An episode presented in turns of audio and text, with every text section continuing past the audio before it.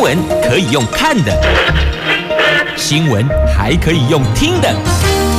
亲切的早安问候，专业的新闻分享，欢迎加入美英主持的 News Online，说新闻给你听。亲爱的朋友，泰港后大家好，大家好，欢迎您再度锁定收听 News Online，我是美英，我是谢美英。四大报的三则头版头分别是。自由经济日报、自由时报跟经济日报讲的都是我们的护国神山台积电加码美国扩大到一点二兆，这美国新厂今天装机加码建第二座三奈米厂。那么魏哲家说呢，掏空台湾半导体，这个门儿都没有，门儿都没有，门儿都没有啊！中国时报头版头条，美国要卖给台湾一百套的爱三。增程型飞弹射程增加百分之五十，是小型高度敏捷的杀伤拦截器，防御能力再升级。联合报头版头条，这点兵点将点到农委会，这是审计部点名。哎，你要知道，哎，被审计部点名，还逮包括农某下面后逮级哦。呃，农委会被批，你那个农灾补助啊滥发。四大滥发，但是农委会依然故我，预算超支似乎成了日常，就成了一种生活上的常态呢。这个是今天联合报头版头条的新闻。好，那么接着来看四大报的详细的头版头条。我们先来看的是联合报的头版头，这到底怎么回事？怎么会被审计部给盯上了呢？这是农业灾损补助一直传出有争议的所在。那么审计部点名农委会有四大滥发的现象，而且要求农委会得进行检讨。但最近哦，中南部有不少的县市的小番茄，因为病虫害防治失败，出现了这无法继续生长的现象，农委会却陆续公告符合天灾救助。引发争议，农委会不甩审计部报告，IP 灾损补助滥发依然故我，凸显农损补助有必要彻底的检讨。那么昨天也有立法委员质询审计长，指审计部过去常提报告提醒政府许多问题，却被行政部门当成塑胶。审计长也坦言。审计部报告都有所本，但是行政部门却有大概两成没落实改善呐、那么，所以这个部分该如何彻底检讨呢？那没有达到标准就发放，没有勘察过的也发放。所以现在问题出在审计部纠正，但是行政部门不甩你。而如果是这样，怎么样要让行政部门？得把审计部的纠举奉为圭臬，这个应该要找出一个方式，是不是因为审计部提纠正，我不甩你，我也没事。那如果说今天审计部提的纠正是有所本的，那么那应该要把一个所谓的这个奖励或是惩罚的办法也得入法。那是不是行政部门才会去重视呢？那像这个补助的部分，你没有达到补助的标准，你也发放啊，连去勘察都没有，你也发放，这不是很离谱吗？啊，不然那我家你也来发放一下好了。所以这个会有争议呀。所以天灾补助。会不会因为这个样子的滥发而加深农民在这个部分的依赖？这样子长久下去，我们的生产农产呐，农产的生产会有问题的。所以应该是要针对这些天灾所造成的伤害，这应该是针对个案一次性的补助，它不能变成常态呀。如果成为常态的话，以后大家都摆着都不工作了，那怎么办？我们都要靠进口吗？要知道，哎，台湾是海岛型，哎，我们不管进口任何东西，不是从空中飞进来，就是要从海上飘进来，就要游进来啊！如果万一假设依照现在两岸情势比较紧张啊，蛮不离两个的红色起来，那我问你，你你谁来给你空抛物资啊？想太多了吧？所以哦，我们还是要养成一个自给自足，自己要有生产能力，降低仰赖进口。那像台湾的农产品，向来就是品质非常非常的好。当然，这个跟农民的栽种、我们的专业、我们的技术有关系，也跟我们的土壤、我们的温湿度都有关系。这个叫做天时地利人和才能够到位的。所以，这个区块真的有必要好好的检视、检讨，而且要律定出一个版本，是让行政部门会听得进去，而且会切实检讨的。联合报头版头条。今天美英大推，大家要从这个农灾补助去看我们所缴的税金花到哪里去了。如果没有达到标准也发放，甚至更离谱是我连勘察都没有也发放，这个似乎就对不住所有国人缴交的税金，因为。进户为金，就是咱缴的起，不管是哪一个税，所得税也好，营业税也罢，地价税啦，呃，这个房屋税啦，反正就是万万税，要税金的税，万万税出来的。因此，我们是有权利要求的，了解吗？咱缴钱耶，我们提供，我们当然有有权利要求，钱必须得到位，花在刀口上，不是应该是这个样子吗？不管谁执政，这个跟谁执政没有关系，而是我们的游戏规则，律定要彻底的执行，这个执行率很重要。来，接着《自由时报》《经济日报》头版头条的新闻来看，台积电美国新厂今天装机，而且哦，台积电加码美国要盖第二座的三纳米厂，台积电昨天宣布的。加码在美国亚利桑那州投资建第二座晶圆厂，预计二零二六年量产三纳米制程技术。第一座厂将在二零二四年由原来规划五纳米推进到量产四纳米制程，总投资从原来的一百二十亿美元增加二点三倍，达到四百亿美元，换算台币一点二兆。这个是亚利桑那州史上规模最大的外国直接投资案，而面对恶意曲解。半导体去台化，台是台湾哦，去台化。台积电的总裁魏哲家强调，要想掏空台湾半导体产业是门儿都没有啊！而这项投资美国一点二兆台币四百亿美元的澳式亚利桑那州，过去从来都没有。而这两期工程未来会创造一万个高薪工作，不是低薪，是高薪工作一样。那么这是。台积电加码美国建第二座的三纳米厂，二零二六年可以完工。那导入当下最先进的三纳米制程。那原定新厂第一阶段采用的五纳米制程，也将推进到四纳米，维持二零二四年量产不变呐。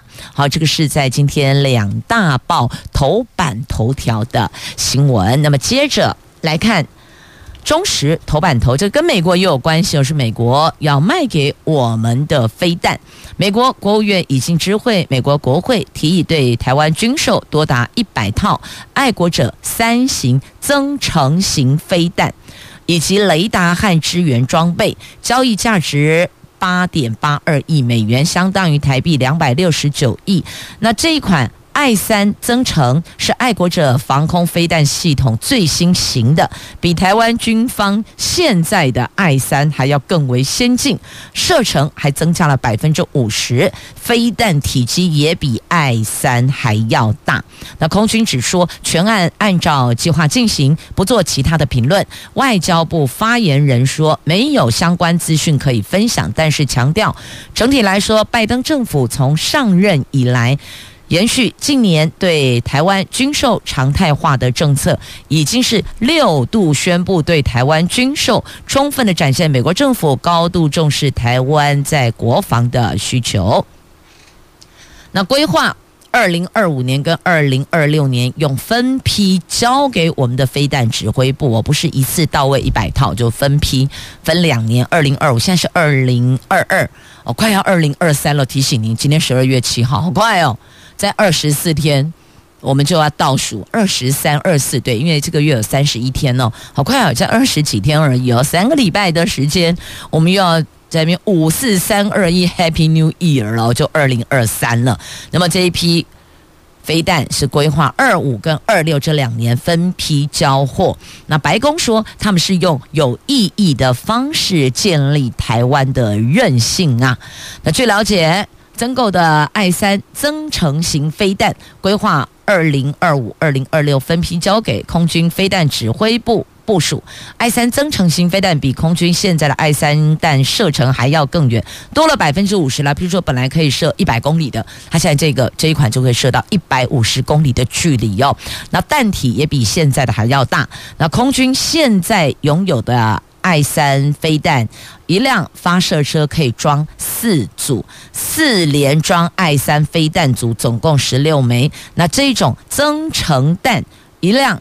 发弹车、发射车则可以搭载十二次，好，所以它那个相关的那个搭载的车辆也必须要有，总不会是人工扛出去吧？那这个配套的区块周边的其他的支援装备，还有雷达，通通都一并采购哇！那另外，日前美国的媒体曾经报道，美国国会议员将支持在二零二三年。国防授权法案中编列高达一百亿美元的对台湾的军事援助。白宫新闻秘书在被媒体问到对这一个有什么评论的时候，那会不会担心美国这个举动会激怒中国？那这一位美国白宫的新闻秘书回应：白宫持续。在与国会合作，探讨如何加强台湾海峡的吓阻，而且要以有意义的方式建立台湾的韧性，包括台湾自己的自我防卫的能力哦，就是我们自己的这个自我防卫能力也要到位啊，要不然你等到美国过来，就算他有军舰在那边修来修去，哎，修来修去嘛，现在洗干呐，对不？所以回到我们自己身上，我们必须要有。一些能够自我防御的能力，至少得撑到援军到吧，大概是这样的方向。但现在这样讲，可能会让大家觉得哦，哎惊哦。但这个都叫做超前部署，安内无了解不？好，那当然还是希望最后就维持。现况，我们都不要有任何的纷争，亦或者战争啊！来，接着我们来关心在今天中时头版下方的新闻，这也是这两天哦，媒体这很纷扰，都在。议论的话题有关陈明通的论文门，也就是逆转民进党选情的论文门事件之陈明通。这九合一大学已经结束，但是哦，这个论文门事件在选后还是继续发酵。哎，新党党员游志斌昨天在爆料，他指国安局长陈明通任职台大国发所教授的时候，他是用一份资料。提供给九位学生写论文，所以论文内容雷同。他暂时不公布这九位学生，他叫做九胞胎了哦，不公布九胞胎的姓名。如果有必要，或是陈明通坚持不认错，那么就会一个个公布姓名，而且向台大检举论文抄袭呀。那这一次就因为论文门事件呢，打乱了民进党。选举九合一选举也打乱了府选后府院党的人事布局。那尤志斌在选前向台大检举，那虽然他九合一选举没有当选，但继续还是紧咬着台大国发所论文门后续的发展。那么看看陈教授从民国八十四年到一百一十一年，在台大国发所总共指导了一百七十三位的硕博士。那这些包括有在目前政坛非常知名的县市首长啦，亦或者立法委员呐、那还有议员等等。所以这一百七十三位的硕博士哦，就被游志斌痛批叫做“一七三部队”，成为陈明通的权力防火墙跟护城河。那他说手上还有九本陈明通指导的学生论文，也都涉嫌抄袭，其中有三位使用同一份数据和一模一样的研究方法，连论文的题目都只是微小差异。那所以这些，他认为陈明通自己要主动认错，如果没有后续，那么他就来公布这九胞胎的姓名啊。好，那么。这台大的学伦会有说明哦，不可以分割研究成果。那陈明通为了要让更多人可以当他的指导学生，可能连研究计划报告都帮忙写好，只要填上一些资料，就可以迅速的拿到学位。因此严厉指控陈明通把台大国发所当作是攀附权贵的捷径以及升官的通道。他所收的学生有大报的总编辑，有高。官，还有这些这个知名的政治人物哦，还有一些公众人物。但是呢，游志斌他说，主要针对的是陈明通，不是他的学生们呐。好，那现在蓝绿阵营都对陈明通开炮，要求他必须要下台。可是他想下台吗？所以要清君侧有没有难度？一不小心可能就会扫到这个大老板了。所以后续这个如何演变还不知道，但确实哦，前面影响选举，后面影响人事布局，这个是不争的事实啊。因此要求陈明通要认错，但这个到底什么时候才会符合社会的期待呢？不过我必须要说哦，如果这一些论文门事件的。这个当事人假设本身就已经是台大的毕业生了，国立台湾大学，他的学士就是在台大拿的。那基本上有没有硕士、博士已经不重要，我们要知道要能够进国立台湾大学，那。真的就是学霸进得去，不是靠颜值进去的。当然，我不是讲说台大都没颜值，不是这个意思。但真的是凭真本事进去的，所以在这里小小分享一下，也或许美英的想法不正确哦，您听听看。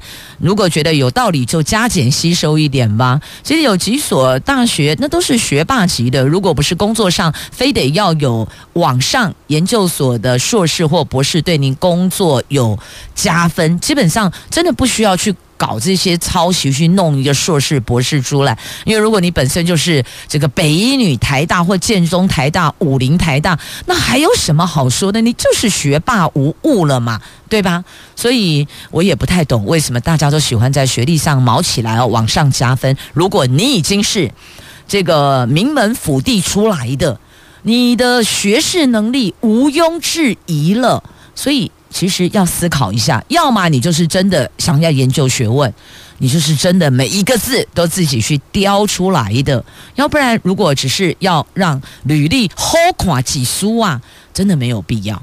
真的，就我们的认知。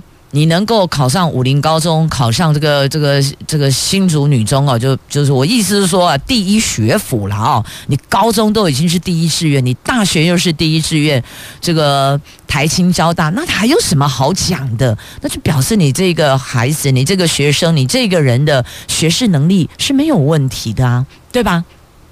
好，接下来讲到这个就顺带一提哦，刚刚这个新闻出来了，就是有可能哦，有可能这个桃园市长郑文灿会去接行政院的副院长，但消息这么快跑出来，到底对当事人是好还是不好，我也不知道。但我只知道，所有的政治，所有的政治事件太早曝光，那都不会是一件好事，真的，提早让。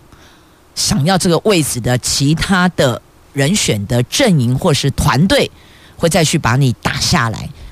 看来近年好像大部分都是这样的一个态势哦。那到底这次有没有准，就看后续谁坐上那个位置就知道了。因为本来说要选民进党主席，然后又一路演变过来，所以向来有某些事情，你就是要把它列为那个极机密。先不曝光，该运作的、该布局的，水到渠成，先排一翻两瞪眼，不是应该是这个样子吗？好，反正哦，政治就是这样，且看且走。这各位看官就搬张板凳、泡杯好茶，继续看吧。来，先看稳定物价，《自由时报》头版版面的新闻。这总统昨天邀请了行政院的正副院长，还有相关部会的首长讨论国际以及国内整体经济局势变迁的各项应应方案。会中初步定调三大面向，包含了维持经济成长动能，并稳定民生物价。第二个，加强照顾弱势，并减轻人民生活负担。第三个，确保整体经济与金融的稳定啊。那首先，我们要持续的维持国内的投资成长，活络内需消费市场，而且提出相关的振兴措施，还有协助产业恢复元气，要加强稳定民生物价。不过，这个稳定民生物价还是抑抑制不了涨价的态势，确实有很多我们的民生消费的物品，不管吃的、用的、穿的，都。悄悄的涨价了，有的是会对外公告什么时候开始涨多少，那有的就是悄悄的，你去结费的时结账的时候，消费结账才发现，好可以给呀哦，对，所以这个部分还是没有办法抑制，那要如何稳定？它至少有一个涨幅吧。不能无限上纲啊，因为涨上去都回不来了，你不觉得都是这样吗？所有的价格都是 key 对 key，就龙北邓奶羊哦。那还有经济弱势族群要给予协助，减轻他们在生活上的负担，所以这些都是政府的责任。好，一座幸福的城市，如果你每天为了五斗米奔波，请问你还会有？幸福的感觉吗？当然不会有啊！来，接着《经济日报》头版版面的二零二二年的县市幸福大调查，上的一名嘞，来跟你讲，华联呐，花联排名第一，这是。经济日报与南山人寿共同主办的二零二二县市幸福指数大调查，昨天公布结果，花莲勇夺冠军，排名比去年大幅进步十二名，同时还拿下了最佳进步奖。去年冠军新竹市，那这一次是第二名。第三名是宜兰，第四名嘉义市，第五名台北市。那至于地方政府的施政满意度，那嘉义花莲并列第一，是嘉义市哦，嘉义市跟花莲县并列第一，满意度都是百分之七十七点六。第三名的台中市百分之七十五点四，新北市、屏东县这两个并列第四，满意度是七十四点。八，好，那这个是这份调查，是二零二二年的县市幸福调查。那今年县市幸福指数第一名是花莲县，花莲在统计指数上。所有县市，它是居第八名，做所有统计哦，但就是在这个幸福指数，它是拿第一名的哦。那么，对于社会联系、环境品质、健康生活现况、个人安全、地方政府施政等等，这些通通都是评比的内容。所以，你觉得哪些部分让你会有幸福感呢？那这些通通都是哦，不会只有单一。你幸福吗？你这太空了哦，你必须要说，你可能在对于这个健康上啊、个人安全上啊。地方政府的施政满意呀、生活现况啊，环境品质啊，还有社会联系上等等，它是一个综合效度。花莲拿下第一名，那就这么说吧，在花莲连呼吸都觉得幸福啊。那到底花莲是怎么做到一举超车十二个县市拿下第一名的？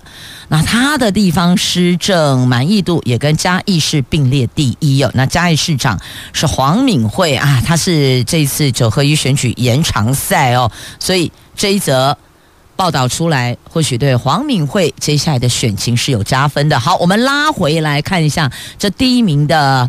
幸福城市花莲，它是怎么做的哦？花莲县长徐正伟他说，他是透过科技赋能，提升速度跟温度，加上重视长照覆盖及偏乡的医疗，让乡亲的期待可以实现。那他提到这个温度，温度是非常重要的，而科技始终来自人性。地广人稀的县市，像花莲、台东拢是呀。花莲如果脱离了跟社会的连结，那就变成是孤单的，孤单就不会是幸福的。这是一共诶啦哦。那花莲县有一百七十七个村里，有两百零八个部落，他们迈向每一个村里、每一个部落都有长照 C 站。花莲县今年长照覆盖率达到百分之八十五点八九，是全台湾第一名。所以听到了哦，这县市幸福第一名是让人民有感觉，而这个感觉是温度，透过温度还有提升速度，这两度很重要，但不是提李度。好，讲到李度，可能就泄露年龄了。很多年轻的朋友们可能不知道李度是谁啊？李度是一位女歌手，是周华健收的第一名女弟子。好，我们现在不是要来讲这个演艺圈的歌手的部分，而是要讲的是现世幸福的区块。所以这个长照很重要。那这个部分，美英在这里也顺带一提哟。美英有向我们新当选的桃园市长张善政张市长当选人。当面提出在长照部分的建议，那么也获得他的认同。接下来我会在议会大推这一个部分。好，这是向大家报告一下哦，因为现在这个长照需求的家庭是越来越多，长照不是年长者的专利，嗯，西哟，不是专属的。任何人都有可能会需要到，所以要怎么样提升现实的幸福感？长照区块，我们也必须要补足中央的不足，地方政府还是有空间可以去做到的。好，那么接下来这一则新闻，这个保证绝对不会有幸福感，或者让你觉得很恐惧呢？毒品，来看《自由时报》头版下方的新闻，这中国毒贩用化妆品的名义进口原料。把它藏在高级住宅区里，还好我们的警察杯杯有够厉害的，破获了第一宗的合成大麻素制毒厂，把它给。破获了，把它给抓起来了，不然不知道还有多少家庭、多少人要因此受害呢？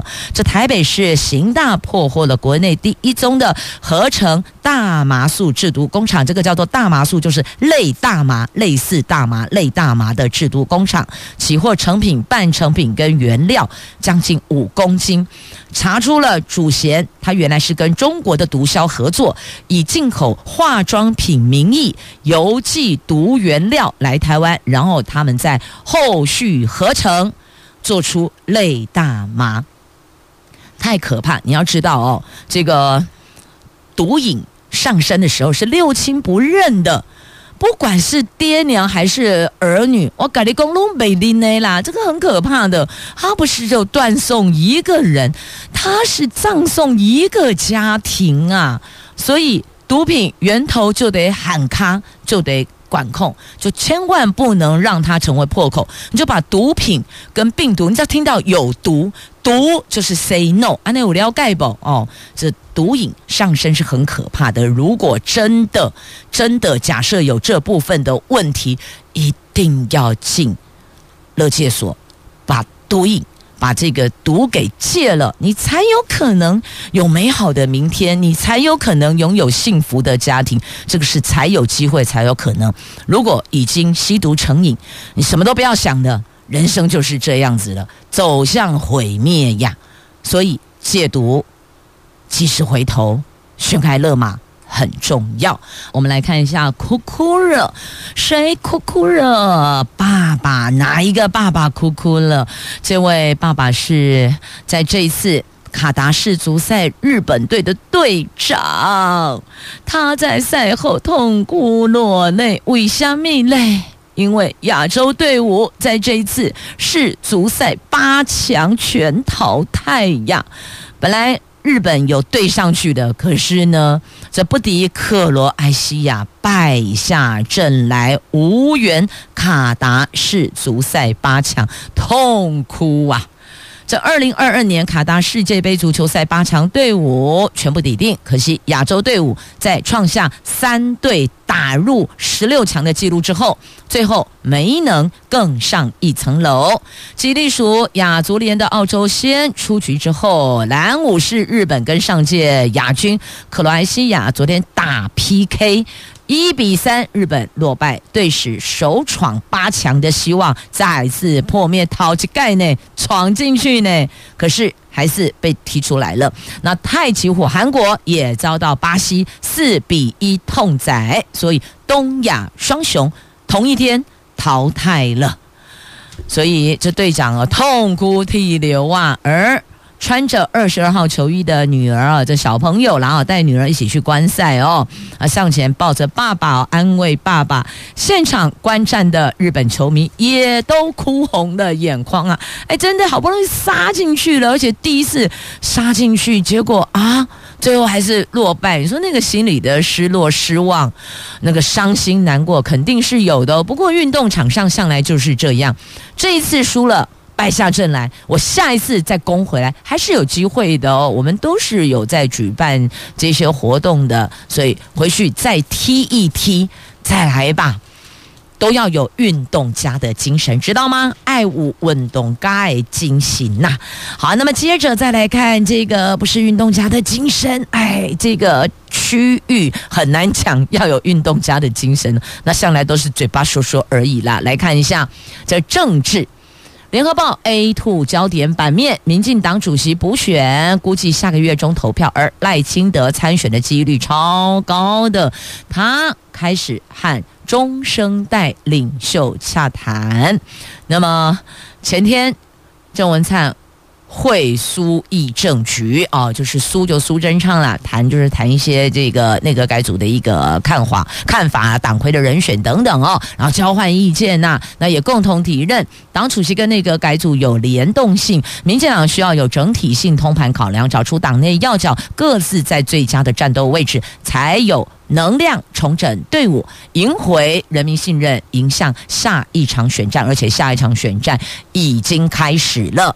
或许您感受没有那么的深刻跟强烈，但事实上，要争取二零二四年，不管是立委还是总统的，都已经开始在布局、在活动、在跑场了。你说赖神没有吗？当然有啊，要不然你觉得参选党主席是在做做做新生的是不？并不是啦哦，所以每一步都是。布局，同样的参选立委的有意要角逐立委的，也都开始勤奋的跑场了。所以挑战者都已经在做了。你现在在位的，难道不积极一点，不努力一些些吗？好，那又有人说，哎呀，副总统。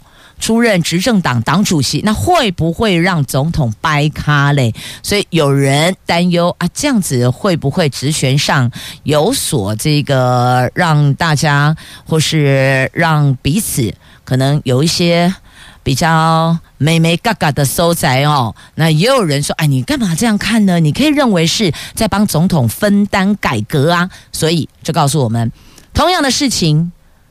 多个面向切入，你所看到的风景光景都是不一样的哦，所以就看你从哪边切入。你也可以说，哦，这样子会让总统掰咖。当然，你也可以说这是来分担的。所以重点回到这两个人的关系上面呐。好，两个人关系决定到底是要掰咖还是来分担的。啊，这联合报 A two 焦点版面的新闻来告诉您哦，亚洲唯一的莫德纳流感疫苗在台湾试验，最快明年会有结果，而且这个疫苗的技术可以把流感呼吸道融合病毒疫苗 All in One，太好了！这莫德纳全球资深副总裁派翠克昨天来台湾举行记者会，透露他们积极研发流感疫苗，已经跟国内八家医学中心合作，那透过技术。可以把流感、副流感、呼吸道融合病毒疫苗全部 all in one，但是副作用跟安全性目前还不知道，必须得等后续的研究结果啊。那如果是可以接种的，这未来太好了，多了一道防护的疫苗了。那再来讲到疫苗，我们来关心疫情哦，新冠疫情。降速减缓，下个礼拜才有可能低于一万例。像昨天呢，新增本土就一万六千零二例，和上个星期二相比较，大概减少百分之七点二。指挥中心来预估这个礼拜单日病例可能跌破一万，但是指挥中心发言人研判，这个星期单日确诊人数不会低于一万例。不过呢，疫情应该持续下降，下个礼拜可能出现低于一万例的单日病例数啊。好，那么接着再来看哦，这个修法，希望。私立大学捐款就是捐款，私立大学能够全额抵税啦。那高教工会说，这个要比照公立学校，应该受到同等监督。财政部说，捐款私立学校办新学基金，最多。已经可以百分之百扣抵了。这现行的规定哦，民间要捐款给私立大学，只能够扣除额两成，但捐给国立大学却能够百分之百扣抵。民间因而大多倾向捐给国立大学，也让私立大学捐款比较缺少。有将近八成的私立大学的校长最近表态，要求政府比照个人或是事业对公立学校捐款。百分之百认列扣除额，呼吁教育部要修法。不过，高教工会组织部主任林博仪说，私立学校如果想要争取同等机制，就必须要接受和公立学校同等监督，不可以再这么的不透明。也就是说呢，你这个钱进来，它的流向，它用到哪里，应该要受到同等监管才可以，而不是钱进去了，百分之百全额抵税，可是却不受监督，这是不可以的哦。所以，其实高教工会提的。这个算是有道理，这个附带的但书是有道理的。如果可以的话，那当然捐款百分百抵税也是没有问题，因为都是支持办教育嘛。那只是因为你办呃捐给公立学校，完全受到监督，那私立学校私立学校内部处理，所以就会有可能啦，会有道德风险啊。这样讲得很含蓄，天啊乌啊哈。所以高教工会所提的，或许也是可以思考的面向，因为重点就是必须要有财源挹注，才能够提升教学的设备跟品质嘛。好，那么接着再来看新竹县的自驾巴士，就是自动驾驶的巴士哦。明年五月免费试乘。那新竹县的自动驾驶巴士十一月二十八号已经在竹北上路测试，目前为止状况良好。那昨天县府宣布，明年四月前先采取。不载客的测试，预计最快五月到九月免费载客，开放民众体验，十月份就要收费喽。目标纳入市区公车的营运路线。好，这个是新竹县的自动驾驶的巴士。好，那么再来看一下，就是苗栗县政府近年来推广新兴特色作物单身，而且启动通宵渔港二点零升级，效果逐渐的出来了。明日之星，因此备受期待，渴望进一步带动相关的产业及观光发展，创造地方的商机。像这个丹参，它具有高经济价值，其实桃园也有哦。那现在苗栗把它拉出来做什么重中之重的推广啦？但是也要强调哦，这执政必须要无缝接轨。现在是徐县长，接下来是钟县长，得。一并一以贯之，不能够说换人执政，然后原来前面的全部砍掉重练哦，这是耗费公帑又耗费人力的。好，那么再来看一下这个，在今天的《自由时报》的头版版面，我们来看哦，这蔬菜还有茶。来看亚蔬，亚洲的亚蔬菜的蔬，亚蔬世界蔬菜中心，在一九九零年到两千年这十年间，收集台湾跟亚洲十四个国家的古老蔬菜品种，有超过两万两千个品系，有一百八十三个物种。在台南市上化区的亚蔬总部，昨天启动了倡议计划，以三年时间。要在台湾繁殖，在当地已经消失或是特有的蔬菜老品种后，让已经离乡三十年的珍贵种原回，呃，珍贵种回到原生国家，唤起当地居民消失的饮食记忆呀。这是针对东南亚特有的蔬菜，希望在台湾的繁殖，因为我们有一个叫做亚蔬总部，就在台南的善化，我们要进行繁殖，帮助这些老品种。能够回到他们的原生国。好，看完蔬菜来看茶，这是嘉义林管处推茶之道，这个道是通道的道，走道的道，而且这里景致媲美。京都的蓝山呐、解封之后掀起了旅游热。位于嘉义县阿里山公路指标六十三点四公里处的这个茶之道，有一处被称为台湾版京都岚山的竹林美景。沿途你可以看到这个梦中竹啦、柳杉林，还有茶园。步道全长一点八六公里，全程林荫舒适，是造访阿里山奋起湖地区的最佳秘境。那现在登。上媒体版面，我看这个秘境也会有很多人进驻哦，所以还是要拜托大家，凡走过真的不必留下痕迹，好吗？把垃圾带走，而且不要破坏这里的景致，不要因为你要拍照取景，所以呢乱踩乱踏，这个是不可以的。拜托大家守护茶之道，让更多的人可以欣赏它的美景。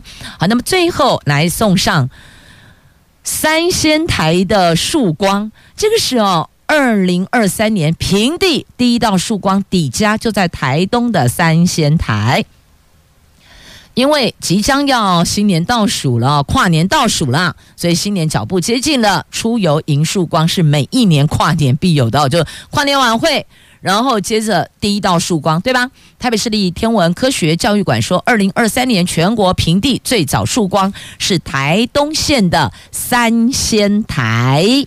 是这个地方上午六点三十四分太阳会升起，所以你想要迎接二零二三年第一道曙光，你得要去台东啊！吼，你得爱来去台东啊啦。那今年全国最后一道阳光消失在太平岛，日落时间是十二月三十一号的六点十一分，傍晚六点十一分。那要迎接二零二三年的第一道曙光是在台东的三仙台。谢谢收听，我们明天再会。